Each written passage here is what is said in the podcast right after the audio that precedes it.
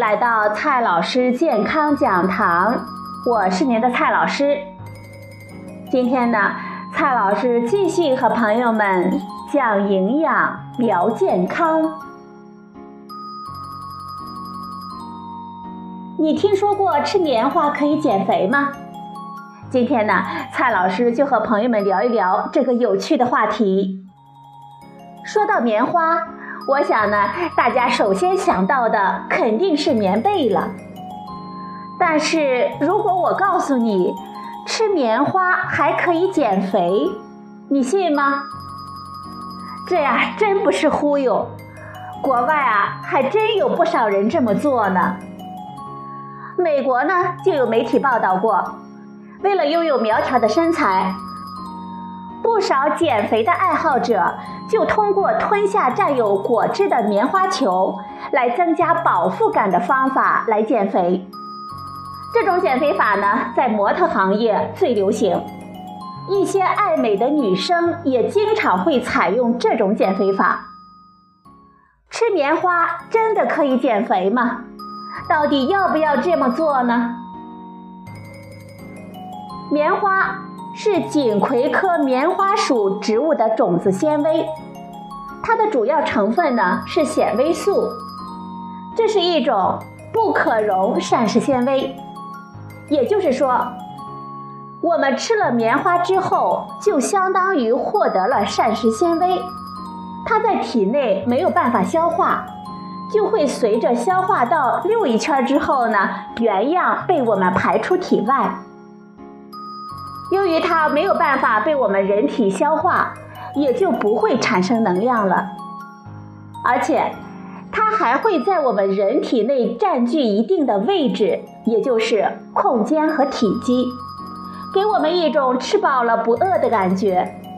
这样呢，就相当于让你减少了其他食物，减少了能量的摄入。这对于减肥呢，还真有点帮助呢。所以。很多模特们都奉行这种减肥方法，他们吞吃占有橙汁的棉花球，通过增添饱腹感，以达到减少食物的摄入，实现减肥的目的。有不少人呢坚持每天只吃棉花球，还有一些人选择在吃饭之前多吃几个棉花球，这样呢他们就会少进食。一般这些减肥者们能在吃饭之前吞大约五到六个的橙汁棉花球，然后呢留点肚子吃正餐。总的来说，棉花球减肥的方法这个理念就是不需要增加食物和能量的摄入，却让我们不饿有饱腹感，以实现减肥的目的。大家肯定要问了。棉花球减肥法安全吗？其实啊，使用棉花球来减肥这种饮食方法很不安全。第一，我们生活中见到的很多棉花已经并不全是棉花，它们可能含有聚酯纤维，比如说你的一些棉服里就是聚酯纤维做的。第二。如果你经常吃棉花，而且吃很多的话，棉花不提供能量，但是它占据了你胃里的位置，导致其他食物摄入量减少。其实呢，这就相当于是一种变相的节食，久而久之，很容易造成营养不良。更严重的是，棉花吞咽的感觉也不好啊。如果一次性吃太多，浸湿膨胀的棉花可能会卡住喉咙，增加窒息的风险。而且，由于棉花无法被我们人体消化，如果吃太多，它会在肠道内导致肠道堵塞，形成结石，危及我们的生命。肠胃结石的最常见的原因啊，就是吞食了难以消化的东西。比如说头发，或者是过多的植物纤维。有一个纪录片啊，它叫《一千种死法》，这其中呢，就有一集讲的是一个美女画家每天呢吃自己的头发，结果呢导致肠梗阻而死亡。棉花球可能引起类似的问题。如果长期吃很多的棉花球，它们就非常容易造成肠道的部分堵塞，或者是完全堵塞，极可能致命。所以啊。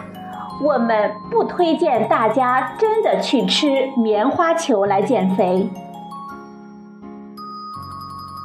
你可能会问，到底怎么吃才能减肥呢？其实啊，我们是否长胖，关键呢是能量的收支平衡。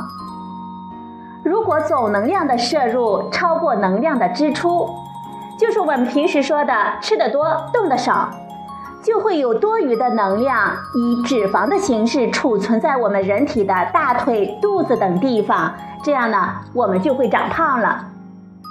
所以，要想减肥，就要从能量的收支来做起，增加能量的消耗，减少能量的摄入，也就是我们常说的“管住嘴，迈开腿”。这主要呢，要从两方面来做起。第一，平时的饮食要尽量的控制量，不要太多，适当减少食量，从源头上减少能量在我们体内的储存。第二个方面，我们平时呢要多运动，把多余的能量以运动的形式消耗掉，就不会有过多的脂肪在体内储存。也就达到了减肥和控制体重的目的。好了，朋友们，今天的节目呢就到这里，谢谢您的收听，我们明天再会。